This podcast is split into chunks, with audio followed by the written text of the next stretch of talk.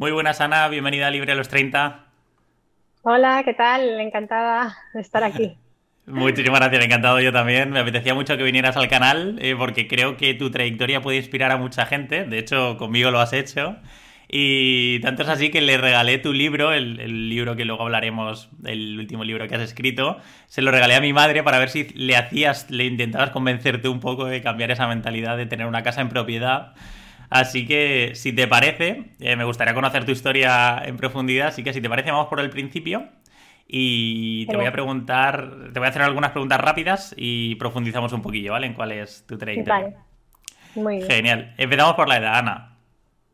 Pues soy un poquito más mayor de 30, tengo 42. bueno, fantástico, genial. ¿Y lo que has estudiado tiene que ver con lo que te dedicas actualmente? No, la verdad que yo me he reinventado muchas veces. Yo estudié en la universidad publicidad, publicidad y relaciones públicas. Y bueno, luego fui, trabajé de eso algunos años, cinco o seis años, pero luego emprendí eh, y, y luego ahora pues me dedico a invertir. O sea que he cambiado mucho a lo largo de, de maravilla. Genial. ¿Cuál es ese último capricho que te has dado? Pues un masaje. De maravilla, que además creo que ahí los hace muy bien, ¿no? Ahora nos contarás en Bali ahí. Sí, sí. Genial.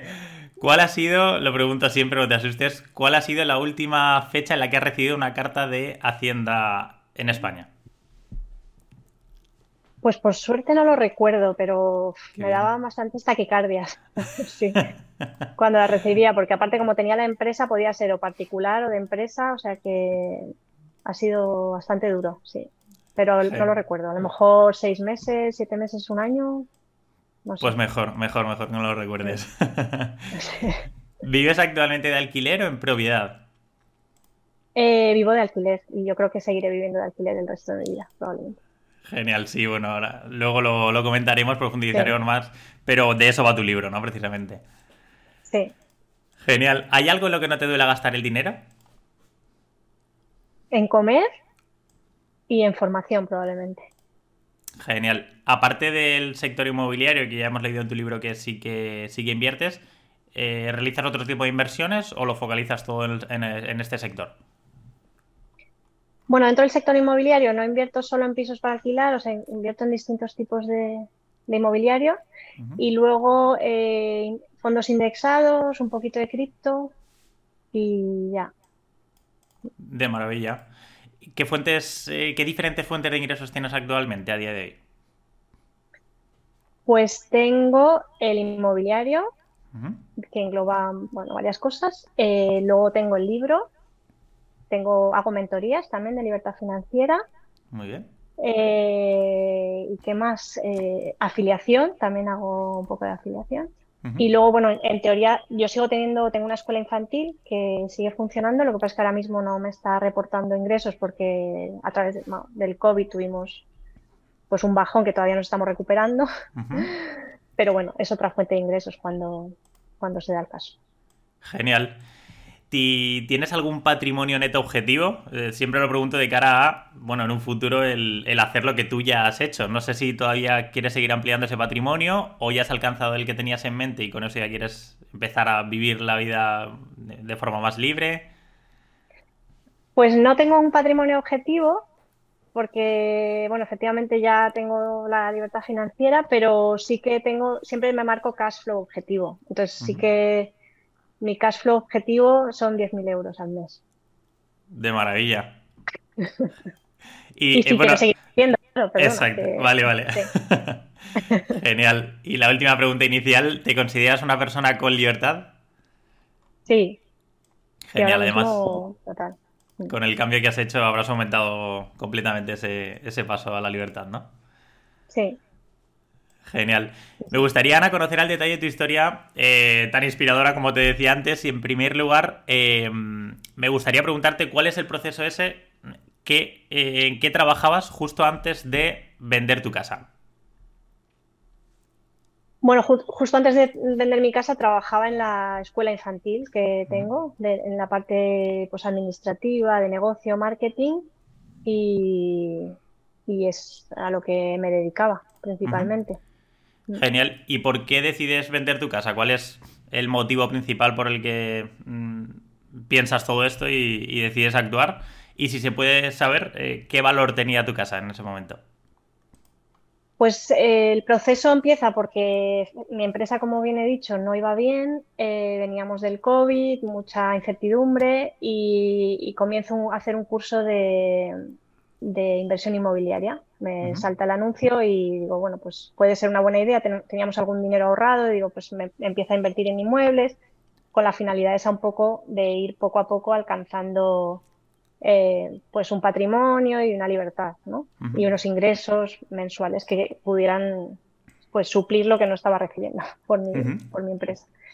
Eh, lo que pasa es que cuando empiezo con el curso, pues hay un, hay un momento del curso en el que cuando entiendo un poco cómo funciona la inversión inmobiliaria a través del apalancamiento bancario y todo esto, pues claro, me doy cuenta de que tenemos un activo, bueno, pasivo, pasivo activo, que es nuestra vivienda propia, que si lo, convierto en dinero, pues me puede, me puede dar esa libertad en, muy poco tiempo, porque era un inmueble que valía, eh, bueno, lo pusimos a la venta más caro, pero al final se vendió por 600.000 euros. Muy bien. O sea que estaba prácticamente pagado, nos faltaban 20.000 euros de hipoteca nada más. Vale, vale.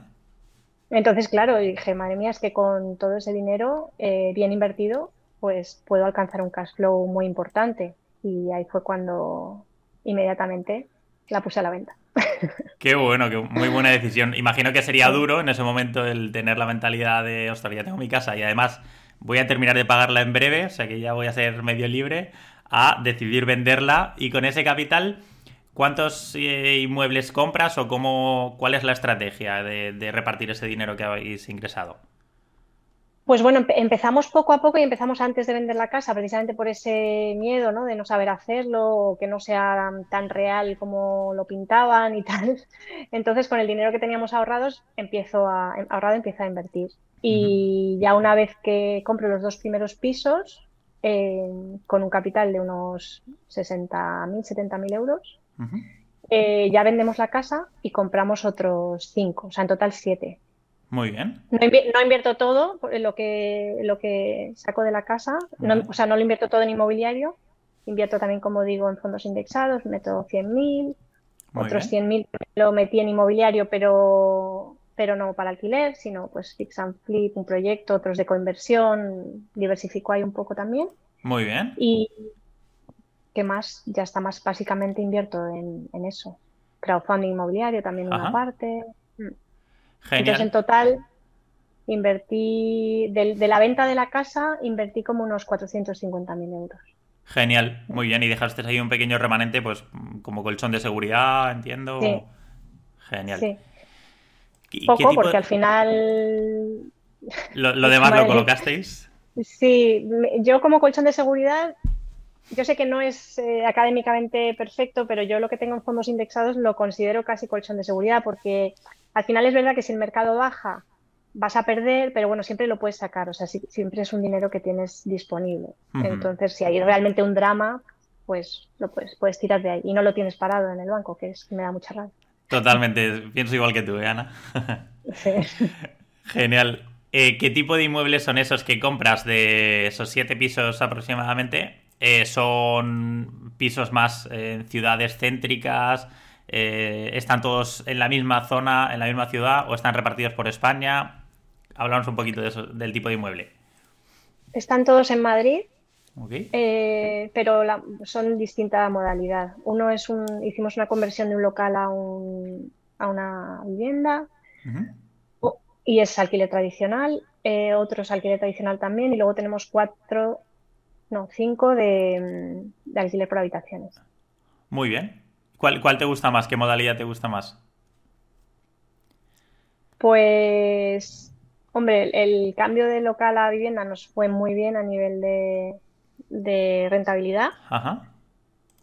Eh, pero es verdad que el alquiler por habitaciones pues también te da mucha, mucha rentabilidad. Porque además es alquiler por habitaciones pero de larga duración. Eh, entonces, bueno, tampoco tenemos mucha rotación y, me gusta mucho también. De maravilla. Entiendo que todo, toda la gestión eh, lo tienes delegado, ¿no? Sí, sí, sí, la tengo toda delegada. De maravilla. El tipo de alquiler, has dicho, habitaciones eh, cuatro o cinco pisos y los otros dos los tienes a larga estancia. Turístico no, no te has planteado tocar, ¿no? No. Turístico estoy mirando aquí en Bali. Genial, mira, ahora te lo iba a preguntar. Sí, sí, sí, genial. Pero por ahora no. Vale, ahora hablaremos de eso, me interesa bastante la, inversión en Bali. Eh, pero por, por, profundizar un poquillo más en los pisos, aproximadamente estos siete pisos, ¿qué ingresos mensuales te generan?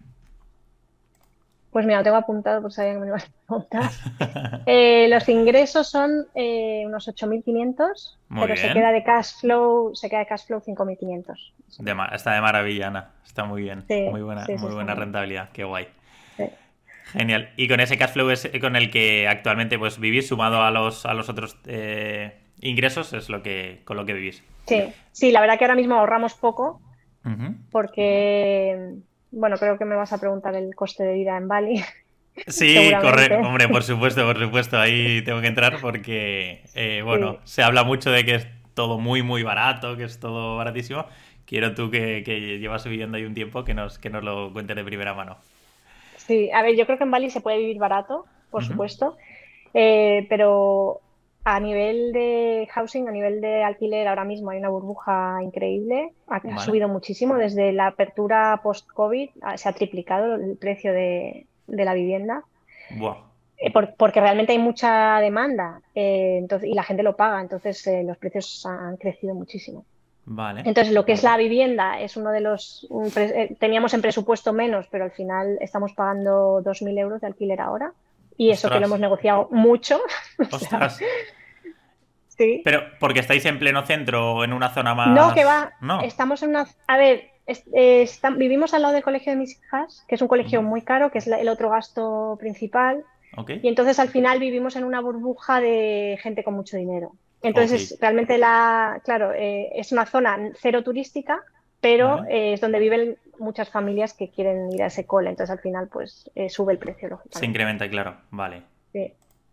Eh, entonces, básicamente, el colegio y la casa es donde se nos va el 70% de nuestro presupuesto. Luego, el resto de cosas, es verdad que disfrutar en Bali, vivir en Bali, es muy barato porque comer es barato, transporte es barato, la gasolina es súper barata, electricidad, o sea, vivir en Bali es muy barato.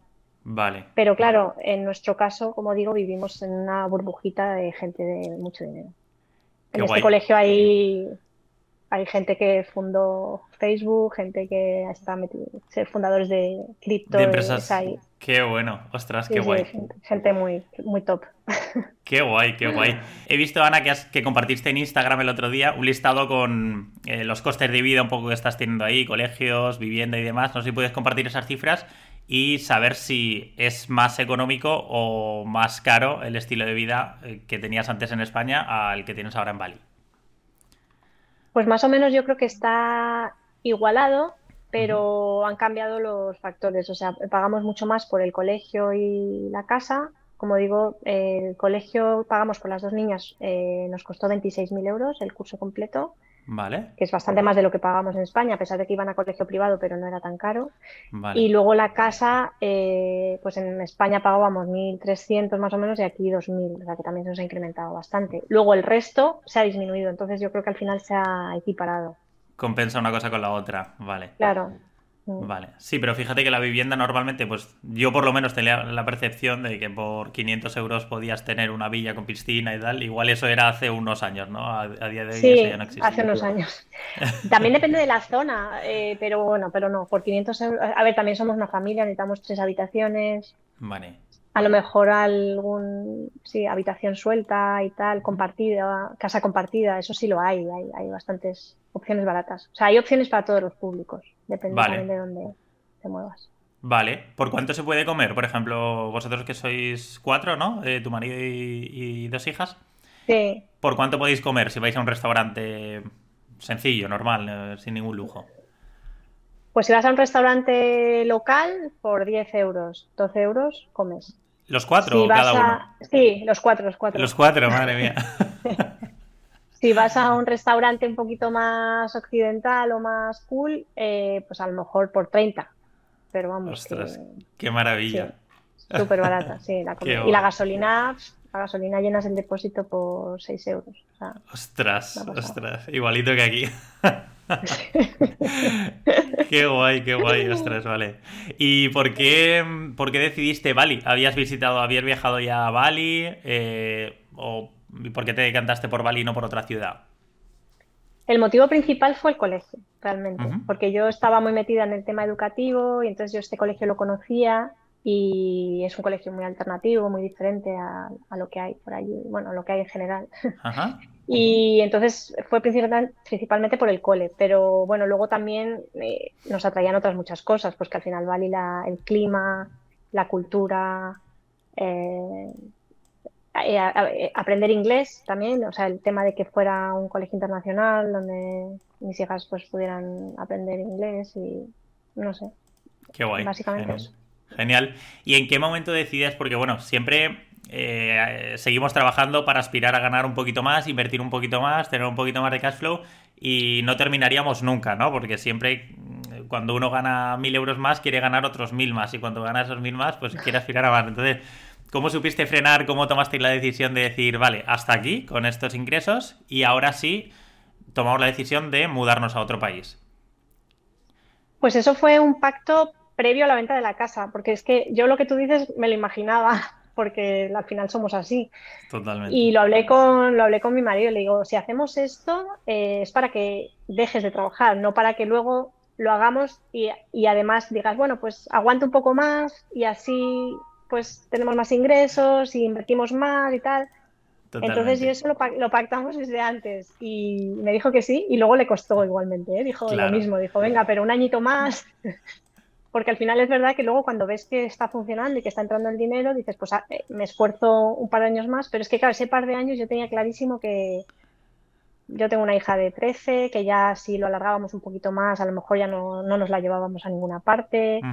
Luego mi marido en el equipo tenía gente con cáncer, infartos, o sea, yo que sé, que luego también dices la vida, eso, no sabes. Ya, bueno, ya no lo sabemos. Y prefiero, entonces vamos a intentar seguir ahorrando para para poco a poco, pues seguir poco a poco invirtiendo y incrementando patrimonio, pero... pero Qué guay. Exacto, no, no hay que saber frenar también. Si no, al final, pues bueno, hasta que no nos jubilamos, porque ya nos obligan, ¿no? Que no nos permiten seguir trabajando, no tomamos esa decisión. O sea que me parece muy acertada. Enhorabuena, Ana. ¿No, ¿No te dio miedo esa decisión, además con, la familia? Eh, ¿Y qué opinaba la gente? ¿Qué opinaban los amigos? ¿Qué opinaba la familia? Me interesa mucho conocer un poco. Sí, sí, nos daba muchísimo miedo. Es verdad que cuando empezamos con la venta y todo, eh, ahí nos pudo como la ilusión y no teníamos miedo porque era como que lo, teníamos súper claro el plan y tal, pero luego según se iba acercando el momento, realmente, claro, ahí te entran todas las dudas de, de madre mía, ya no voy a tener un techo donde meter, o sea, todas estas cosas que incluso yo en el libro, ¿no? De mentalidad, pues también te atacan a ti y, y luego el tema del cambio a Bali y, y, allí qué vamos a hacer y no conocemos a nadie y la familia que la dejamos aquí, o sea, es, mucho miedo, muchísimo miedo. El momento de saltar es tremendo. Pero bueno, luego ya coges el avión y ya. Y vale la pena. bueno, y los primeros meses son duros y o sea, es todo un proceso. ¿eh? Nosotros llevamos ya aquí cuatro meses y me estoy empezando a sentir en casa hace menos de un mes. O sea, realmente vale es, complicado. Y lo que tú dices con la familia, que yo es como una montaña rusa y a veces yo estoy arriba y mi marido abajo y mis hijas abajo y yo arriba y vamos cambiando. Pero también es bonito porque formamos, cuando sales de tu zona de confort y encima somos los únicos que nos tenemos, ¿no? Pues nos ayudamos mucho y formamos equipo y estamos descubriendo también en ese sentido como como una forma de coaching familiar, así. Qué guay, qué guay, qué guay. Oye, qué guay, Ana, me encanta que estés contando esta experiencia. ¿Es algo temporal o tenéis pensado quedaros de ahí hasta, hasta el fin de vuestros días? Pues, a ver, seguro volveremos. El proyecto de momento, eh, la idea es un año. Genial. Y, pero bueno, no queremos cerrarnos a, a lo que suceda. O sea, es pronto todavía para, yo creo, tomar una decisión de si se va a alargar o no. Qué guay. Vamos, si quieres, eh, con el tema de la inversión de nuevo. Eh, comentabas antes que sí que te estás planteando invertir. Mi idea, mi idea era preguntarte si, si tenías pensado continuar invirtiendo o te plantabas ya y con el cash flow que te quedaba ya era vivir y ya está. Pero sí que dices que, que te planteas invertir. ¿En qué productos? ¿En qué ciudades? Cuéntanos un poquillo. Pues estoy, estoy mirando aquí en Bali porque como digo hay, hay burbuja, no se sabe cuándo va a explotar, pero de momento hay todavía muy buenas oportunidades. Vale. Y claro, y todo el mundo a mi alrededor está un poco a lo mismo, ¿no? Están comprando terrenos y construyendo y eh, bueno, pues me estoy informando un poco de, cómo funciona y, y, demás. Y es que hay mucho por, mucho por hacer aquí realmente. Entonces, bueno, sí, estamos mirando porque también hay ciertas inversiones que hice, eh, como digo, en inmuebles, pero no de alquiler, que ya voy a ir recuperando, el crowdfunding inmobiliario, que también voy recuperando, y entonces, pues, para reubicar ese dinero en otra cosa, estaba pensando invertir aquí en Bali, sí. Genial. ¿Es muy distinta a la normativa o todavía estás poniéndote el día? ¿Cambia mucho a España la, la forma de, no sé, la administración a la hora de comprar o si también hay que pasar por notaría como aquí, hay que pagar una serie de impuestos en la compra o es muy distinto allí? Súper diferente. Súper diferente. Eh, la, primera diferencia gorda es que no se puede comprar terreno, sino que es un alquiler a, la gente a la gente local. O sea, tú no puedes ser propietario siendo extranjero de terreno aquí. Entonces ahí ya empieza como el primer, la primera negociación, que es por cuántos años te lo alquilan. Pues desde 25 hasta algunos terrenos que consideras ya como compra son a 80 años. Entonces, pues ahí es como... Y luego ya, pues a nivel de normativa, pues muy diferente. Pero bueno, es, mucho más sencillo. O sea, yo he hablado con varios arquitectos aquí y claro, aquí en teoría puedes hacer casi lo que quieras. Vale. Lo que pasa es que, bueno, pues eh, luego ya está un poco en ti el hacerlo medio bien o, o hacer una casa que se sostenga y vale. Vale, pues te seguiremos. Es que en España, en España nos funden a normativa, entonces... A burocracia, sí, sí, sí, totalmente. Es, muy, diferente. Qué guay, qué guay. Pues nada, te, iremos siguiendo en tu cuenta de Instagram, que veo que ibas actualizando un poco los pasos que vas dando por allá. Y quería preguntarte sobre cuál consideras que es tu mayor éxito y tu mayor fracaso en, el, en la inversión en inmuebles, para aprender un poquito de ti. Uf. Fracaso, no haber empezado antes. Vale. Es que no hemos tenido ningún fracaso, por suerte, toco madera por ahora. Y éxito. A ver, éxito, bueno, es que no ha dependido de mí, pero he tenido mucha suerte con el momento eh, en el que he cogido las hipotecas, porque, claro, he conseguido unos tipos de interés bajísimos, sin yo saberlo, claro, que iba luego a, a subir. Totalmente. Pero en ese sentido he tenido mucha suerte. Entonces yo creo que eso, sin depender de mí, pero ha sido un éxito. Totalmente, totalmente. Eso te iba a preguntar también si utilizabas financiación eh, en todos los inmuebles, eh, ¿te gusta hipotecarte al máximo, al mínimo? Sí, sí, yo eh, me he hipotecado al máximo que he podido. Lo que pasa es que como lo he hecho en muy poco tiempo, pues en algunos, los últimos ya no he conseguido más del 70, pero, pero los primeros sí he ido al 90. Y luego ya el último último que compramos, que fue unos meses antes de venirnos, que ya no me daba tiempo y bueno, para balancear un poco también la deuda, porque tengo mucha deuda. Entonces, bueno, pero no descarto ese piso cuando volvamos, eh, hipotecarlo para, para comprar más. Genial. ¿Las pediste a tipo fijo, tipo variable? Fijo. Es que las tengo todas fijo. Qué maravilla. yo creo que, hiciste lo, mejor que, pudiste hacer eso. A día de hoy, teniéndolos ya por encima del 3, eh, lo mejor que has podido hacer. Pero bueno, nunca, nunca se sabe. A toro pasado también. Yo ahora digo, ostras, a principio de año tendría que haberme hipotecado con medio millón si podía, porque. claro, pues digo que yo realmente no, lo sabía lo que iba a pasar, pero bueno. Claro, pero te salió bien, muy bien, muy bien. Me salió bien, sí. ¿Tú utilizas eh, todas estas compras y la gestión de los alquileres? Eh, ¿Utilizaste inmobiliarias? ¿Te gusta, las ves como unas aliadas o las ves como unas enemigas? No, sí, sí, yo siempre inmobiliarias las veo como aliadas. Sí, totalmente. Genial. Y cuéntame tu estrategia para ir terminando para 2023. ¿qué, tienes en mente? ¿Quieres comprar? ¿Quieres vender algún inmueble? ¿Estar acumulando liquidez? ¿Vas a hacer compras periódicas en, no solo en inmobiliario, sino en fondos, en Bitcoin? No, pues yo como digo, ahora nos estamos dedicando a vivir y no ahorramos mucho y lo único eso, que, que, lo que vaya recuperando de otras inversiones, me gustaría invertir en algo aquí. Entonces sigo estudiando el mercado de aquí y, probablemente lo meta aquí. De maravilla, Ana. Pues si te parece, te voy a hacer una propuesta. Eh, luego te, hablaremos de, tu libro. Me encantaría que, que, lo compartieses porque a mi madre, bueno, de decir que se lo leyó entero, que al principio me puso una cara así un poco rara, como que me está regalando a mí.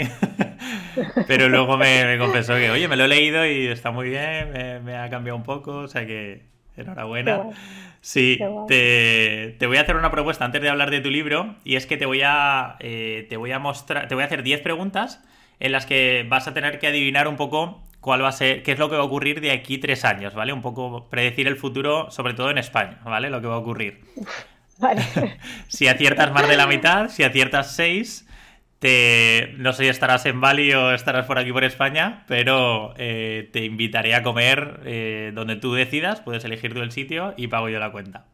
En el ah, caso de que, de que, no aciertes esas, esos seis, que aciertes menos, quedaremos también a comer, si te parece, nos conocemos en persona pero te tocará pagar a ti la cuenta, ¿te parece? vale, hecho. Genial, Ana. Pues vamos, te voy a enseñar antes algunos datos para poner un poquito en contexto, ¿vale? En primer lugar, eh, vamos a ver el precio eh, por metro cuadrado para ver si de aquí tres años aumenta o desciende. Vamos a calcularlo por un barrio en concreto, ya que no se puede el metro cuadrado de España en general, no te lo da el dato el portal. Eh, pues vamos a calcularlo sobre el barrio Salamanca, que actualmente el precio medio del metro cuadrado está en 7.284 euros. el, precio de Bitcoin a día de hoy está en 15.929,26 euros. Sigue cayendo desde lo que llevamos de año, desde el principio. Eh, el IPC en España está al 7,3, el último dato que tenemos.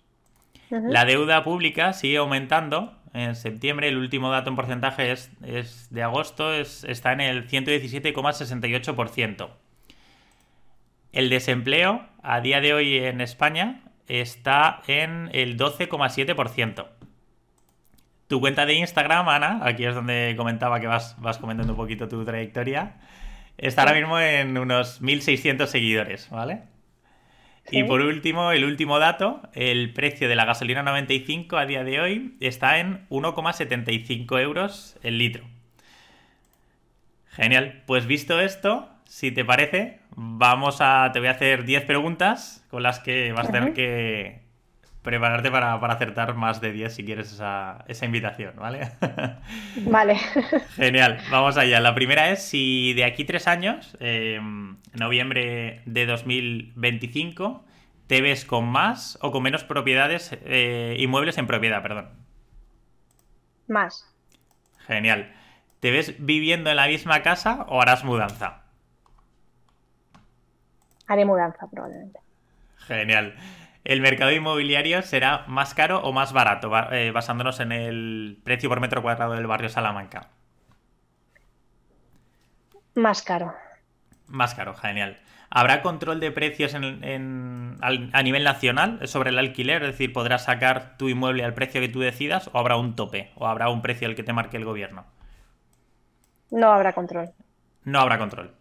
Genial. Bitcoin, ¿estará por encima de los 100.000 o por debajo de los 100.000 euros?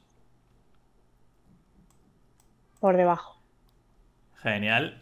¿La inflación en España estará eh, por encima del 10% o por debajo? Por debajo, espero. Esperemos, ¿no? Si no, nos vamos todos a Bali con, por ahí, nos hace hueco. ¿La deuda de España estará por encima del 120% o por debajo? Esa es difícil. por encima. Por encima, perfecto. ¿La tasa de paro por encima del 15% o por debajo? Por debajo. Genial. ¿Tu canal de... Eh, tu cuenta de Instagram por encima de 10.000 seguidores o por debajo? Eh, ah, Venga, por encima. Genial, seguro que sí, ya verás. Y la última pregunta, Ana. ¿Un litro de gasolina 95 estará por encima o por debajo de un euro y medio? Mm, por encima. Por encima, genial, perfecto. Pues queda anotado todo. Eh, Me lo tienes que recordar, ¿eh? Exacto, no, no, este clip queda guardado además, está de testigo toda, la audiencia. De aquí tres años cortaremos ese trocillo y veremos quién paga la cuenta de la comida. Veremos también si es en Bali, si es, no sé, igual te ha dado por. Ya no, no te apetece Bali, te da por Portugal, por Suiza. No lo, no lo sabemos, pero. Genial. Pero bueno, haremos esa comida sí o sí, ¿vale?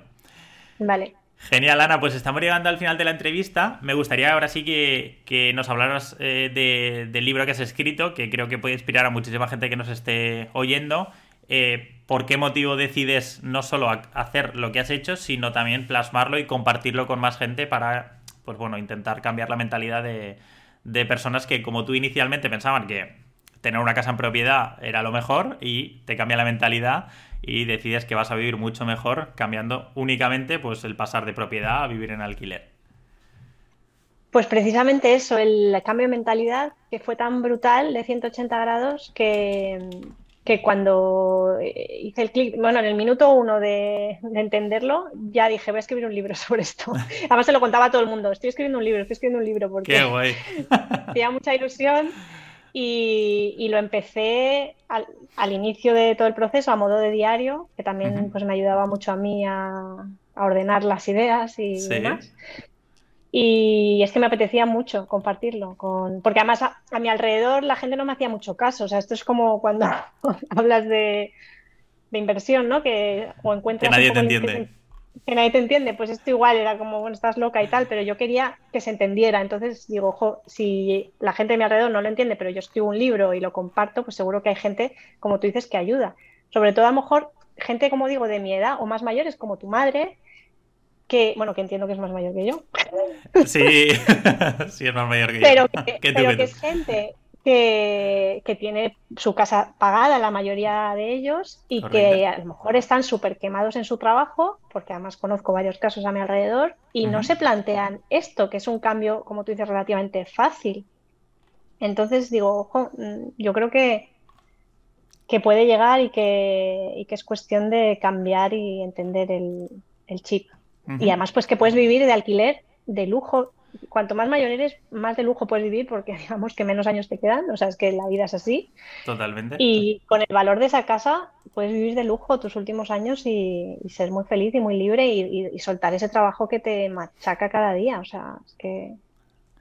Totalmente de acuerdo, ¿eh? lo que pasa es que cuesta cambiar ese chip, pero una vez lo haces... Eh, qué guay. Eh, a, quién recomendarías eh, eh, bueno, que se lea tu libro, que tenga, que tenga una casa en propiedad a partir de que importe o pones un mínimo para que pueda ser viable este proceso que tú has hecho? A ver, realmente yo como, como digo en el libro y también comento siempre, no está claro, mi casa era cara y también a veces no me gusta decirlo porque la gente se piensa, claro, es que tú como tenías una casa de 600.000 euros, pero esto es un acelerador, entonces si tu casa vale 200 o 300, igualmente te sirve de acelerador y a lo mejor en un año no tienes la libertad financiera, pero a lo mejor lo tienes en cuatro o en cinco. Tú es, como que arrancas y luego y sigues trabajando y con ese cash flow que vas generando, pues aceleras todo el proceso. Entonces, en vez de ser libre financieramente, como muchas veces se comenta, movimiento FIRE y todo esto, en 15, 20 años, que yo lo leía y decía, madre mía, yo es que en 15, 20 años voy a ser muy mayor. claro, entonces lo acortas todo el proceso a, a eso, a uno, dos, tres años, cuatro años, cinco años. Sigue siendo, vamos, súper súper chollo, ¿no? De, sí, sí, sí, jubilar en cinco años. Me dirás que, vamos, todo el mundo quisiera, ¿no? Eh, qué guay. Entonces el valor de la casa no importa tanto, simplemente es hacer las cuentas de con ese dinero que obtienes por la casa, cuánto... De hecho, tengo una calculadora en mi, en mi cuenta de Instagram para que la gente haga el cálculo del valor de su casa y cuánto cash flow podría tener con, ese valor. Y, pueden calcular eh, pues lo que necesitan para vivir y, en base a eso qué porcentaje de libertad financiera tienen. Qué guay, oye, qué guay. Pues sí, anima a todo el mundo. Dejaremos el enlace en la, descripción, eh, tanto del libro, por supuesto, como, como de esa calculadora que comentas. Y me gusta preguntar siempre al invitado antes de terminar, eh, ¿cuál es tu pasión, Ana? Pasión, eh, vivir, eh, vivir y ser libre. O sea, es que ahora mismo pasión concreta no tengo, pero estoy aprendiendo tantas cosas. O sea, hoy, por ejemplo, he estado antes de tu entrevista en un taller de hacer pan con levadura madre. ¡Qué guay! Estoy, estoy aprendiendo a tocar djembe, estoy... ¡Qué guay! qué, maravilla, Jolín! Qué, chulada! Cada día una cosa diferente. Claro, ahora tienes, tienes el tiempo de, vivir, de vivir realmente lo que, oye, te ha costado tanto trabajo, tanto esfuerzo, pero en lugar de alargarlo hasta los 67, 70 años, pues has decidido hacerlo antes y vivir antes. Te doy la enhorabuena. Claro, ahí estás diciendo que has hecho cosas.